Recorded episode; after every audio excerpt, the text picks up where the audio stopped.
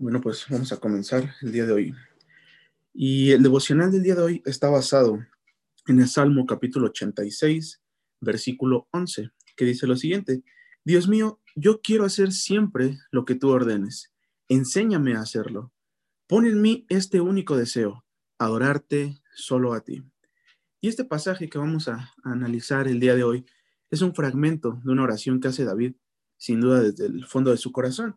Y específicamente en este fragmento él está externando el mayor deseo que tiene, el mayor deseo que hay en su corazón, adorar al Señor. Pero es interesante en este pequeño pasaje eh, notar dos cosas. La primera, David quiere hacer la voluntad de Dios siempre. Él le dice, Dios mío, quiero hacer siempre lo que tú ordenes. Pero algo interesante es que él dice, Señor, enséñame a hacerlo. Y también David quiere adorar a Dios. Se pone en mí este único deseo, adorarte solo a ti. Pero vean, le pide al Señor, pon en mí este único deseo. ¿Y qué tiene interesante? Van a, se estarán preguntando ustedes. Bueno, pues lo interesante es que Dios mismo es quien nos guía para hacer su voluntad. Dios, mío, Dios mismo es quien pone a través de su Espíritu Santo el deseo de adorarle más y más cada día. Entonces debemos nosotros al leer esto entender que podemos nosotros tener ese deseo, ese anhelo de obedecer al Señor, podemos tener ese deseo de adorarle, pero si no estamos en comunión con Dios, las distracciones externas pueden desenfocarnos totalmente. Las distracciones que hay fuera de Dios pueden desviarnos de lo que originalmente teníamos en mente, que es llegar a una oración genuina. Si no tenemos también comunión cercana con el Señor, pues es, lógico, ¿en qué momento nosotros podríamos hacer lo que David está haciendo? ¿En qué momento podríamos acercarnos y decirle, Señor, enséñame a hacer tu voluntad? ¿O en qué momento podríamos decirle, Señor, pon en mí el deseo de adorarte? ¿A qué voy? A que la clave de todo esto de la, de la adoración, del querer obedecer a Dios, es la comunión con Dios y entender que Dios es quien dirige cada uno de nuestros pasos. Él pone sin duda en nosotros el deseo de querer agradarle, pone en nosotros el deseo de querer adorarle, pero es importante que para que nosotros podamos identificar ese deseo, pues debemos estar cerca de él, siempre. Entonces, el obedecer a Dios, como lo quería hacer David desde el fondo de su corazón, empieza desde esto, desde el compromiso de buscar al Señor cada día, desde la disciplina de nosotros poder acercarnos a Dios cada día y pedirle que nos, pues nos revele cuál es su voluntad. Y bueno, sin duda yo creo que Dios el día de hoy nos está invitando a tener un acercamiento real con Él. Nosotros ya como cristianos, como hijos suyos, sabemos lo que significa tener comunión con el Señor, pero Dios nos invita a estrechar esa comunión, a poder profundizar más en ese acercamiento con Él para que el anhelo que hay en nuestro corazón, que hoy estamos aplicando a lo mejor este ejemplo de, David, que es adorarle, pues pueda ser una realidad, una realidad más tangible y una realidad que nuestra adoración pueda llegar a Dios como una ofrenda de olor fragante. Decía David al Señor, Señor, yo quiero hacer siempre lo que tú ordenes. Y el que nosotros podamos decir estas cosas, estas palabras, sin duda representa un gran desafío, porque la traducción es estarle diciendo a Dios que estamos dispuestos a cumplir el propósito que Él ha puesto en nuestra vida, sin importar lo que podamos enfrentar. Eso es lo que decía David al decirle, Señor, yo quiero obedecer siempre tus órdenes. Pero decía, pero enséñame a hacerlo. Sin duda, hoy quien nos enseña a hacer esto, quien nos guía, es el Espíritu Santo, el Espíritu de Dios que mora en cada uno de nosotros. Él es quien dirige nuestros pasos y Él es quien nos dice qué es lo que hay que hacer. Por eso recalcando o remarcando otra vez la importancia de la comunión con el Señor.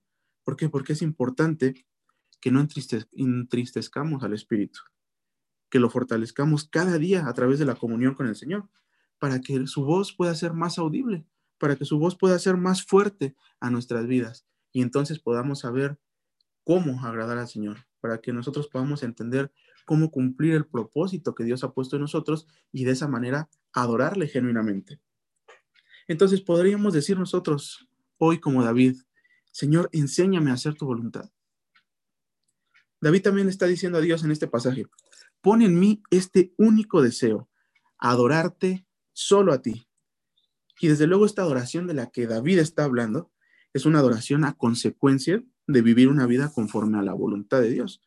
¿Se acuerdan que anteriormente hablábamos de los tipos de adoración? Pues David en este pasaje está haciendo referencia a la adoración con el testimonio. David está haciendo referencia a la adoración a través de nuestras acciones. Por eso decía David, enséñame y pon este deseo en mi corazón, adorarte solo a ti. Le está diciendo, Dios, yo quiero adorarte obedeciendo tus órdenes, pero pon en mí este deseo. Es decir, no permitas que me desenfoque, no permitas que mi mente, que mi corazón se desvíen hacia otro lugar. Otra cosa que le está diciendo David al Señor es, Señor, quiero dedicarte mi vida, quiero dedicarte mi ministerio, mi obediencia y mi ser solo a ti, para que eso, esas acciones lleguen a ti como ofrenda de olor fragante. Y yo creo que a todos nosotros nos gustaría poder decirle eso hoy a Dios. Señor, quiero dedicarte mi vida, quiero dedicarte mi ser, mi obediencia, para de esa manera demostrarte mi adoración. Y bueno, una vez más, poniendo el énfasis de, este devocional, pues la comunión es la clave. El buscar al Señor cada día es la clave de, de, todo, de nuestra vida cristiana, de nuestra disciplina, porque estamos demostrándole a Dios que tenemos un corazón dispuesto, un corazón con el anhelo de agradarlo y bueno, estamos ofreciendo, les decía hace un momento, una, una adoración genuina. Y déjame decirte algo muy importante y que debe estar grabado en nuestro corazón. El Señor no nos desecha. Cuando nosotros ofrecemos lo mejor que hay de nosotros y cuando nosotros escuchamos su voz y estamos dispuestos a obedecerle, Dios no nos desecha. Dios recibe esa ofrenda, esa adoración, pues con un olor grato. Estamos cumpliendo su voluntad, estamos cumpliendo lo que Él nos ha pedido. Y la mejor adoración sin duda es entregarnos al Señor, cumpliendo su voluntad. Entonces nuestra oración debe ser siempre permanecer en comunión con el Señor. ¿Para qué? Una vez más, para poder escuchar qué es lo que quiere de nosotros, para poder obedecerle y para poder entender que nuestra obediencia es igual a adorar a Dios. Y definitivamente una vez que estamos en Dios, pues dependemos totalmente de Él. Y nuestras acciones también siempre van a estar enfocadas en agradarle. Entonces pidámosle en esta hora al Señor que transforme nuestra mente, que transforme nuestro corazón a manera de que todo lo que hagamos sea para glorificarle y para adorarle. Vamos a hacer una oración. Dios Padre, muchas gracias Señor porque nos permites conocerte. Muchas gracias porque pones en nosotros un propósito, Señor, y porque pues con todo nuestro corazón queremos cumplirlo, queremos obedecerte, Dios. Pone en nosotros ese deseo de adorarte cada día más y también, Señor, enséñanos a hacerlo. Estamos dispuestos en esta mañana y a lo largo de nuestro día, Señor, y nuestra vida, perdón, a agradarte, a buscar siempre hacer tu voluntad, Señor. Queremos ser ofrendas para ti, Señor. Queremos que nuestra vida sea un ejemplo para glorificarte, Dios, que los demás puedan ver que eres real a través de nosotros y que también puedan glorificarte a través de nuestro testimonio, Padre. Gracias por lo que nos das, gracias porque siempre nos bendices, Dios, en Cristo Jesús. Amén.